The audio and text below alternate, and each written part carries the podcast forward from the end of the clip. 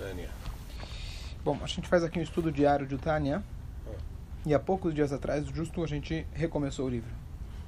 Então hoje, eh, ontem não dei shiur, então eu vou voltar um pouquinho justo o capítulo de um pouco de ontem e já ir no de hoje. Certo, certo. Então vamos ler um pouquinho do capítulo de ontem, o capítulo 1 ainda. O Alter Rebbe, começo do Tânia, ele está analisando o que é um tzadik, o que é um rachá e quem é chamado de Benoni.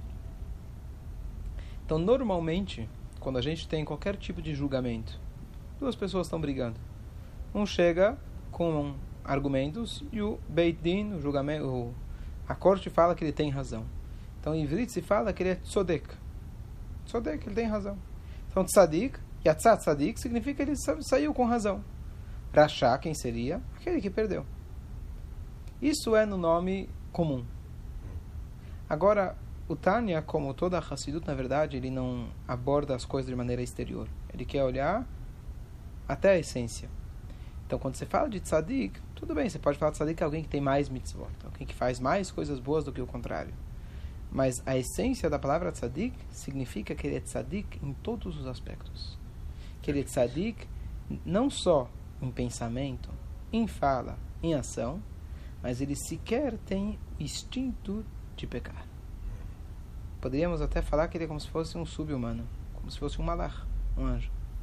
Rachá, como ele vai explicar mais um pouco, de que Rachá, na verdade, se a pessoa tem uma haverá, pequena, se é que a gente pode chamar de pequena, ele já não é mais inteiro, não é mais tzadik. Então está escrito que se alguém faz mesmo uma haverá pequena dos sábios, uma proibição dos sábios, é chamado Rachá Gamur. E depois você tem o Benoni. O que, que sobra para o Benoni? Então, na verdade, esse é o livro dos Benoni.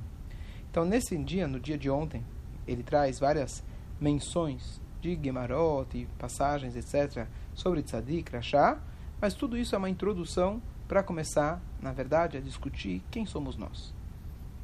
Então, aqui tem uma coisa interessante e curiosa do Tânia. Quando se estuda o Tânia, alguns dias atrás, eu estava com esse livro na mão, alguém falou, alguém falou para mim, ah, que bom, está voltando, agora recomeça o Tânia. Aí eu respondi para ele, sim, a gente vai recomeçar a ler o Tânia. Fazer o que está escrito É bem mais complicado. é um pouco mais complicado. Um pouco não, muito mais.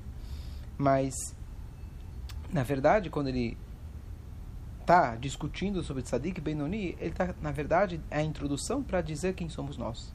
Eu estava dizendo, estava de que alguém, algumas pessoas perguntam, falam, às vezes quando a gente abre um livro de Torá, que no caso Tânia, ele começa a falar para a gente sobre níveis, de alguém que nunca pecou, tá bom, alguém que pode pecar, mas ele se controla, mas é um controle total, esse que é o Benoni. Você fala, deixa eu fechar esse livro, achar uma coisa que speak to me, medaber elai.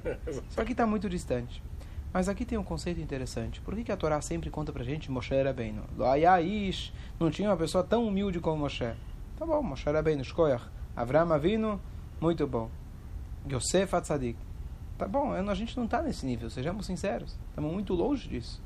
Mas a verdade é que quando você vai começar a aprender a jogar futebol, por exemplo, sempre vão te contar, se for na Argentina, do Pelé, Maradona. e se for no Brasil, vão te contar do Maradona, tá certo? É, certo. Tem que te contar dos heróis. Ah, mas tu nunca vai ser o Pelé. Verdade. Mas para você ter um espelho de saber quem você é, é bom você ter um Pelé para você saber o teu parâmetro. Aonde eu tô em referência, usar ele como referência, usar ele como nosso referencial. Mas então, eles- tzadik, ben eles- tzadik e rachá, aqui são como referenciais. Alevai, um dia que a gente se torne um pouco melhor. Mas a ideia de trazer esses dois opostos, tzadik e rachá, é na verdade para a gente ter um termômetro melhor, para a gente começar, no primeiro capítulo, a entender a nós mesmos. Não, Não, não, não, a tua pergunta não, agora não. Então surgiu a pergunta entre parênteses, saindo um pouquinho do assunto, que aparentemente hoje o nosso judaísmo parece que tem muito mais regras do que antigamente. Então, alguns exemplos. É, antigamente, talvez, quando chegaram aqui em São Paulo, no Brasil, não tinha mal tinha acesso à carne kasher. Então, pão, por exemplo, se comprava, comprava na padaria, contando que os ingredientes fossem kasher. Leite, talvez tinha muito mais gente que menos pessoas que comiam halav Israel, se cuidavam com leite, assim por diante.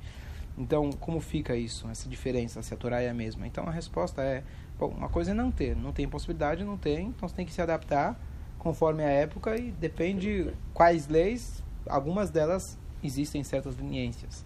Mas o ponto é o seguinte, nós temos hoje a mega sena acumulada, que significa o seguinte, que o judaísmo, o judaísmo ele é acumulativo. Então, por exemplo, quando Moshe Rabbeinu chegou e ensinou para eles o Shabat. Tinha o Shabat. Não tinha as leis dos sábios, de Muktzeh, por exemplo. Não pode tocar, não pode movimentar tal coisa. Não tinha muitas e muitas leis. Chegou, passou uma, duas, três, cinco, dez gerações. Os sábios viram, não, a gente precisa proteger o Shabat. Vamos colocar mais umas leis. Em volta da mesma lei da Torá. E foi se agregando, agregando. Nós que estamos aqui por último da fila, a gente pegou um Sidur que tem 500 páginas. Primeiro não tinha nem Sidur. Depois era só Amidá. E depois foi Birkot HaShachar, e foi, e foi é, Psuke de Zimbra, e Barachá antes do Shema, depois do Shema, e aí depois hoje em dia você fala Teilim, e tem a Mishnayot, e tem Rokle Israel, e, e cada um, certo?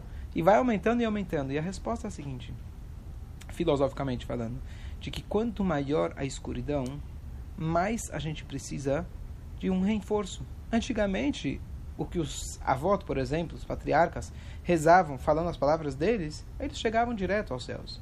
Hoje, nem a gente lendo todo o Sidur, a concentração nossa, pelo menos, não é mesmo? A gente está nas costas dos gigantes, a gente está bem apoiado. Com certeza já me escuta nossas rezas, tanto quanto. É isso que a gente pede. Pelo que Abraão, em mérito de Abraão, Yaakov, que ele responda, que ele atenda. Mas o nosso acesso visível é muito mais difícil. Então a gente precisa de mais coisas. Então a gente está com muita coisa acumulada. Nosso judaísmo, se a gente for ver de certa forma, no aspecto prático, tem muito mais obrigações, de certa forma, do que antigamente. Tem muitos mais costumes que foram se aderindo ao longo das gerações, e costume em cima do costume. Mas a resposta é que lá não precisava. Tem um exemplo muito interessante para isso, de que uma vez tinha um sábio, e ele tinha um aluno jovem, jovem, filho, na verdade era filho de um aluno dele. E esse filho do aluno era muito inteligente, mas também era arrogante. E o mestre queria dar uma lição para ele. Então ele chamou ele e falou: Dê para mim essa Guimará. Ele leu de cor, salteado, e falou. Aí ele falou: Me fala agora a pergunta do Maharsha. Maharsha, comentarista clássico.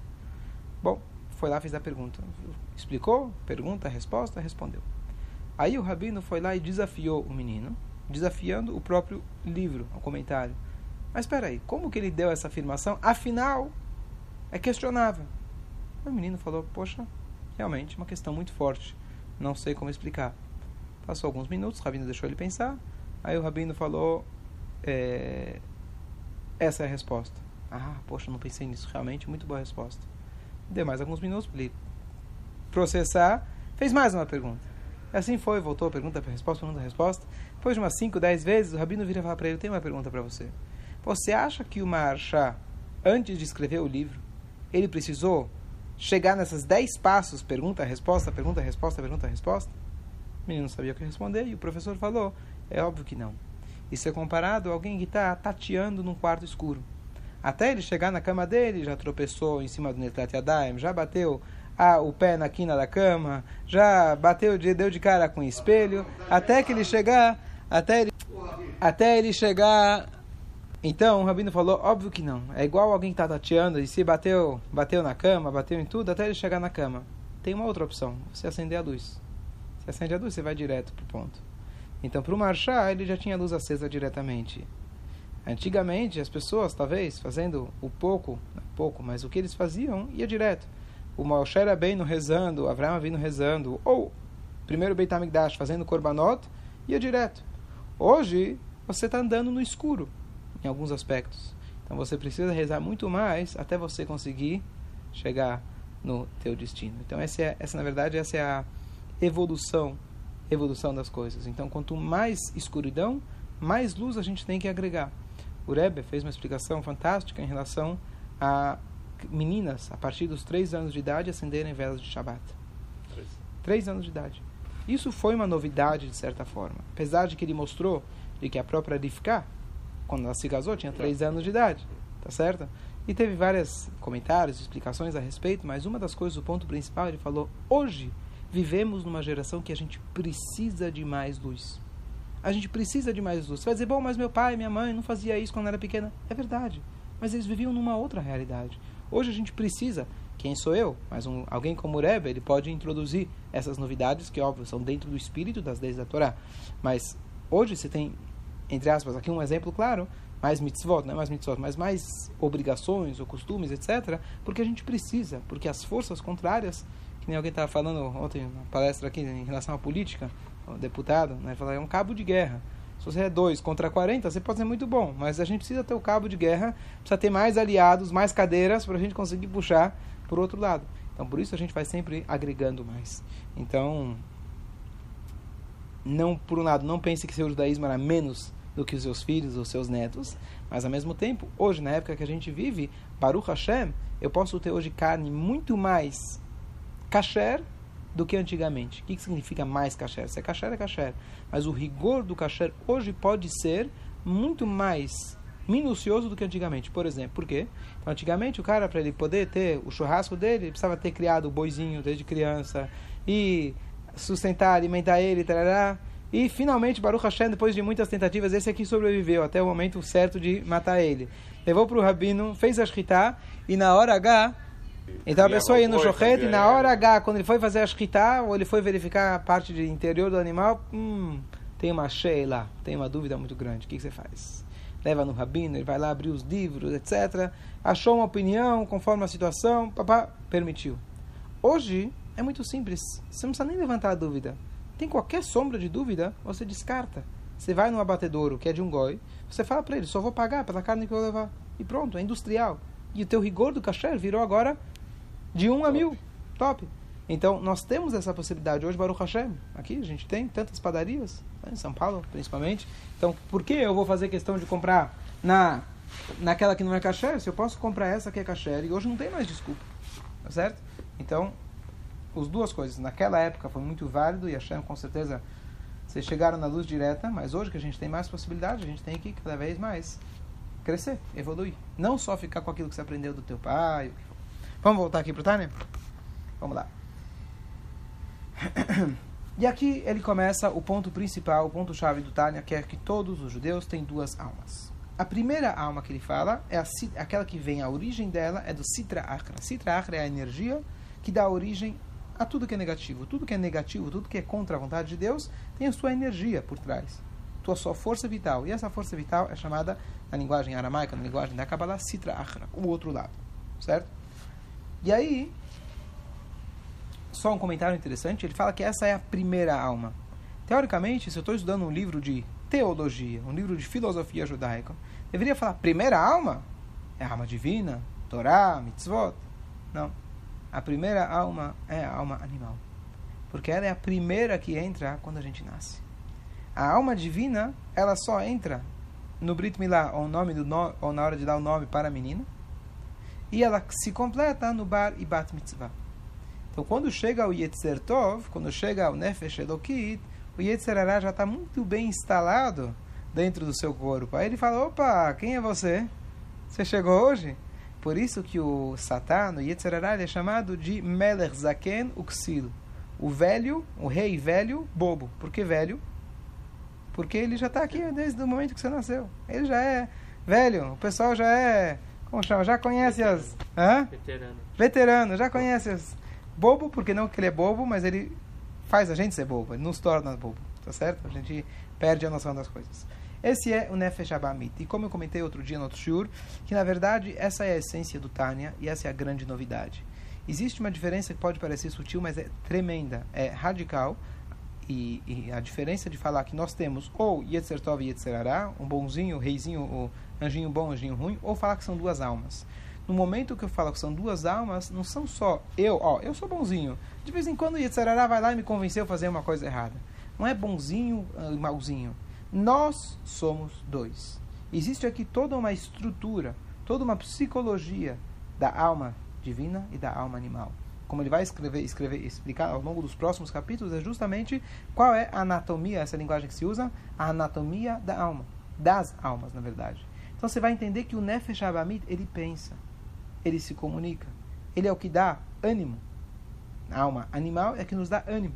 Então não é totalmente mal. A gente precisa dessa alma animal para a gente viver. O único problema é que animal.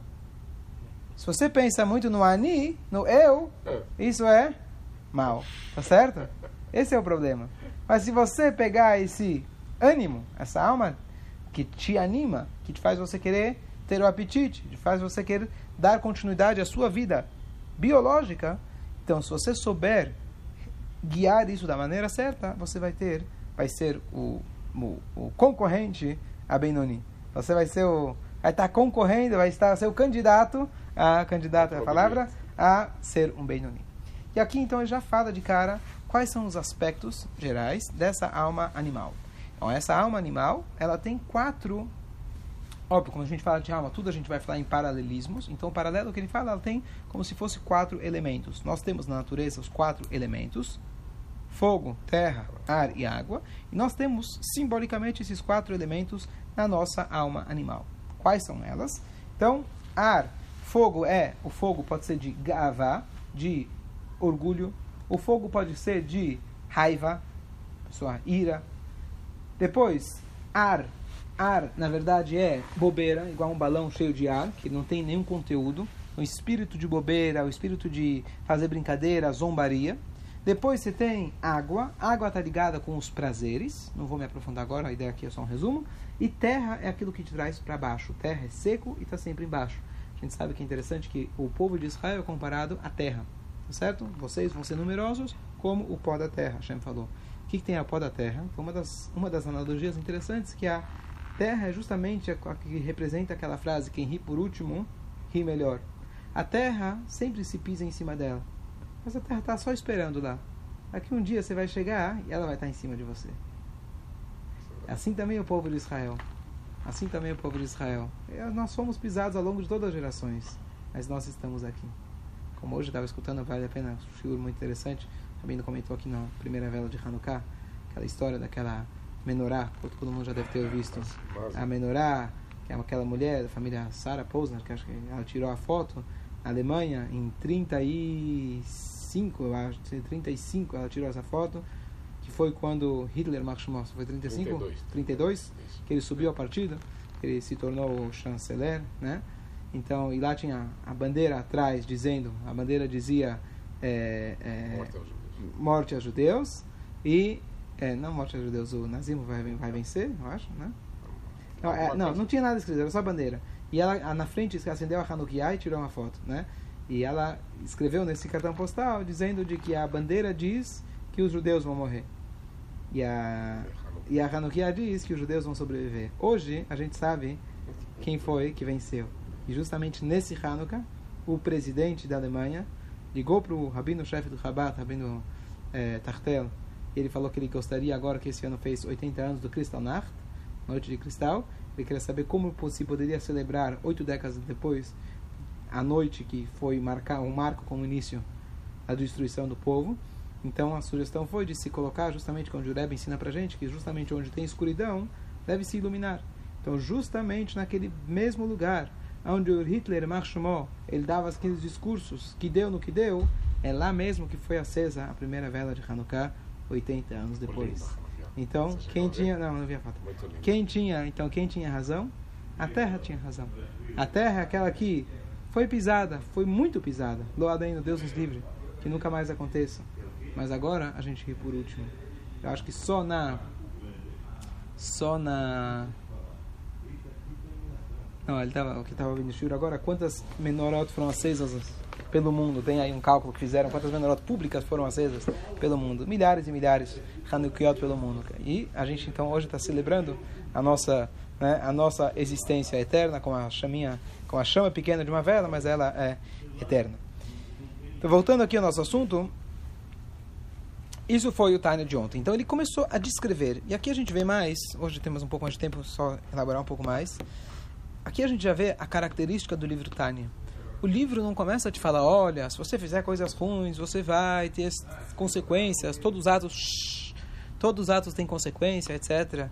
E a, na verdade, o que, que ele fala pra gente? Ele começa a fazer uma análise para você entender intelectualmente. Então, aqui a gente já vê o que, que é. O, o, ah? É que o Tânia não. Ah, que o Tânia, então, o que, que o Tânia faz? Ele vai te fazer uma explicação quem é você. Então, tem duas maneiras de você resolver um problema.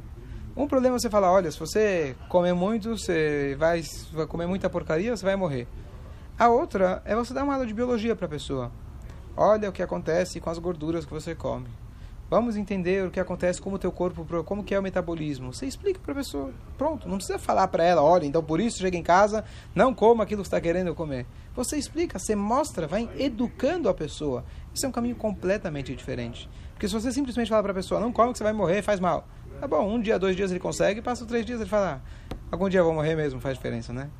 Então, deixa eu aproveitar enquanto isso. Mas quando você mostra para a pessoa, você educa a pessoa para ela entender de fato como isso funciona, tem muito mais chances disso aqui realmente funcionar e funcionar para valer, porque a pessoa vai entender. Então aqui o Tânia está te falando quem é você. Não estou criticando, eu estou falando a realidade. A realidade é essa. Nós temos essas quatro características, tem muito mais coisa que ela fala a respeito, e é, ponto final. Não falei o que você tem que fazer com ela ainda. Só quero que você se conheça. Número 2. Agora o capítulo, ah, o estudo de hoje. Agora então o dia de 26 de Kislev. É, ontem tem mais tem mais detalhe que tem muita coisa a falar a respeito sobre a alma de, sobre a alma judaica que mesmo o aspecto mesmo a alma Nefesh Abamita, a alma animal de um judeu, ela tem muitas características positivas, que é bondade, é, compaixão e atitudes positivas. Outra hora, outro momento, eu na verdade já expliquei a respeito no primeiro ciclo de Shurin Butani. Próximo, 26 de Kislev. Agora ele fala, vamos explicar um pouco sobre a segunda alma. Chama de segunda alma, como eu falei, porque ela vem em segundo lugar. Tá certo? Ele não é um animal. A segunda alma do judeu é de verdade uma parte de Hashem acima. Ele usa uma linguagem muito clara. É de verdade.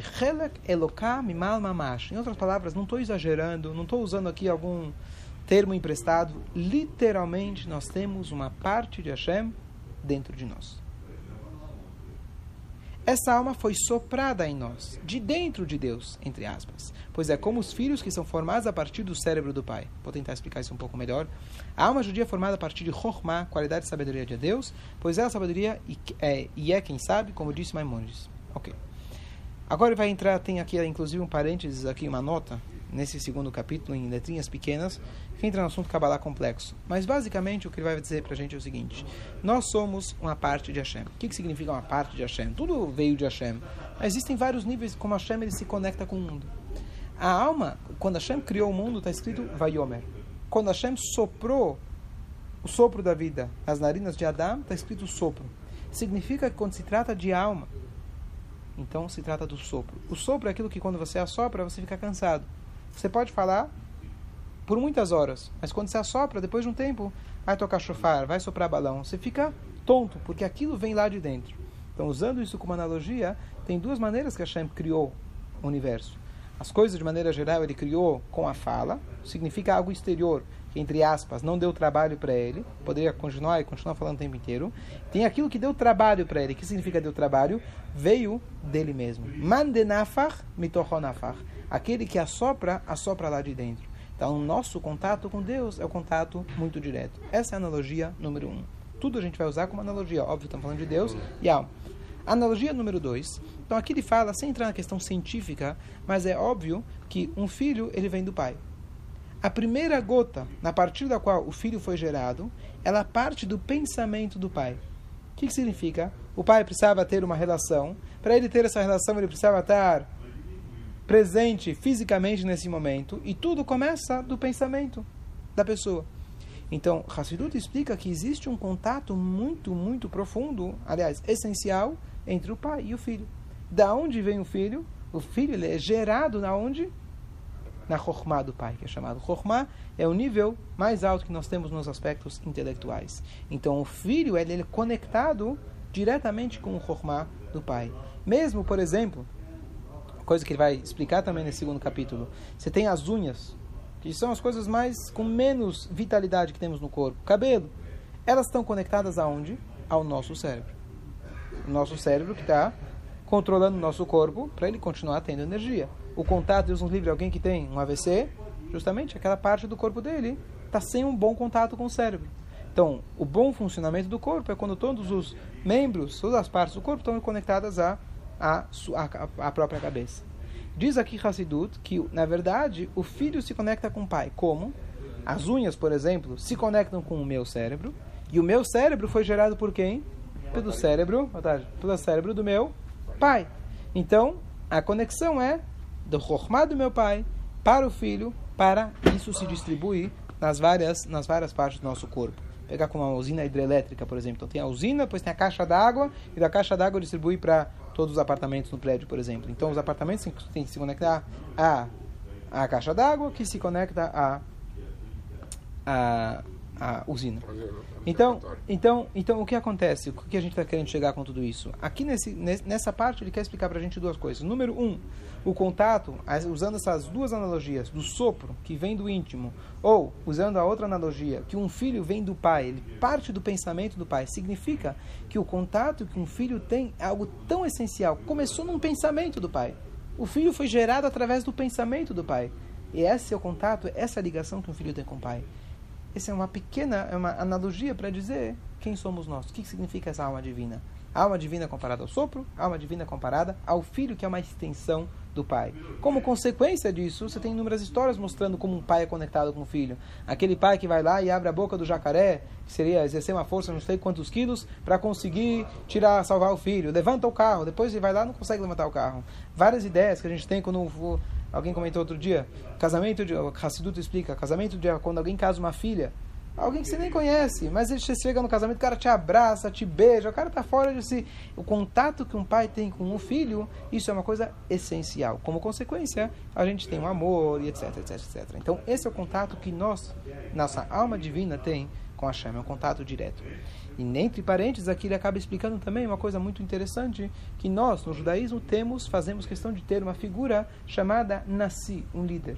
Começando de Avraham Avinu, foi o líder da geração, Yitzhak, Yaakov, tem os Shevaroim, que são chamados, e o último Shevaroim, sete pastores, é Moshe Rabbeinu. Por que precisa de uma figura de Moshe Rabbeinu? Deus falou para Moshe, preciso que você tire o povo do Egito. Deus não podia tirar sozinho? Na Rússia, quando queria, teve Gorbachev, Deus fez mudar a cabeça dele e foi sozinho. Por que, precisa ter um líder? E assim foi ao longo de todo nosso povo judeu. Toda vez tinha um líder. Eram os nascidos Sanhedrin, tinha o Rabbeinu Akadosh, etc. Os líderes. Por que precisava ter um líder? Qual, será que é só uma figura política, uma figura de poder? E aqui, na verdade, explica, não, Moshe Rabbeinu, ele fica, Anochi Omed, Benechem, aquele que está entre nós e Hashem. Não tenho agora o tempo, já dei muito churinho a respeito de qual é a posição, qual é a função de um líder como Moshe Rabbeinu, mas a gente não usa, não fala que ele é um intermediário, porque intermediário parece, ó, eu não consigo chegar até Deus, então eu preciso do Moshe para chegar até Deus. Não é isso. Mas intermediário, com a linguagem de Kabbalah e Hassidut, é Memutza a Mechaber. É um Memutza, ele é um, um, intermediário que junta. Então deixa eu dar um exemplo para isso. A pessoa vai no cótel para falar com a parede ou para falar com Deus? Com Deus. Então por que você precisa da parede? A parede facilita você falar com Deus. Ele facilitou você falar com Deus. Não é só simbologia. Simbologia é muito fraco. É, parece é, do passado. Não é simbologia. Existe lá uma presença, de fato, real, que Hashem está mais revelada. A Shekhinah de Hashem está mais presente lá pelo seu histórico. Aí sim. Teve que duchar e tem que duchar. Que duchar nunca foi embora de lá. Então você indo lá, você está mais disposto a que duchar. Então quando alguém ia se encontrar com Moshe Rabbeinu, Moshe Rabbeinu expõe você a que duchar. Não é que ele conecta, ah, conecta comigo e eu vou te. Fala comigo que eu resolvo teus problemas, né? Eu vou até Brasília, eu dou uns jeitos lá, fala comigo. Não! Eu vou ser quem vou te dar, introduzir você para aquela pessoa. Eu não estou aqui para você trabalhar através de mim. Eu estou aqui para te apresentar o cliente direto. E vocês se viram depois. Entre aspas. Então a ideia do Moshe Rabbeinu, a figura do Moshe Rabbeinu, que essa é a ideia de um nasci, de um líder, é igual justamente à analogia do filho, que ele tem as unhas. As unhas ou os dedos do pé para que eles possam funcionar bem, precisam se ligar com a cabeça.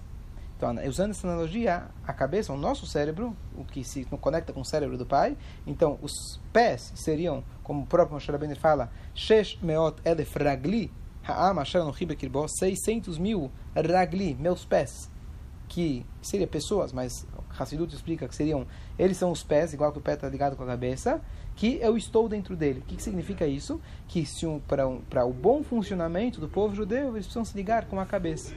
A cabeça é o líder, aquele que tem, não é melhor do que você, o cérebro não está mais vivo que tem, do que a unha do pé, mas ele tem mais presença revelada dentro dele.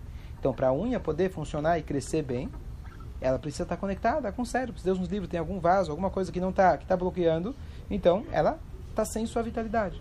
Então a nossa função, a gente se liga com o Moshe Rabbeinu da geração, a gente se liga com o mestre, com o Nassi, e através disso nós estamos saudáveis. E através do ligar, se ligar com o cérebro, o cérebro do filho, ele está ligado diretamente com o cérebro do pai. Como a gente falou antes, que para o filho ser gerado, precisou ter o pensamento do pai, daí, daí para tudo. tudo. Para esse assunto precisa de muito mais, muito mais tempo. A ideia aqui é só resumir, mas o resumo do resumo é esse.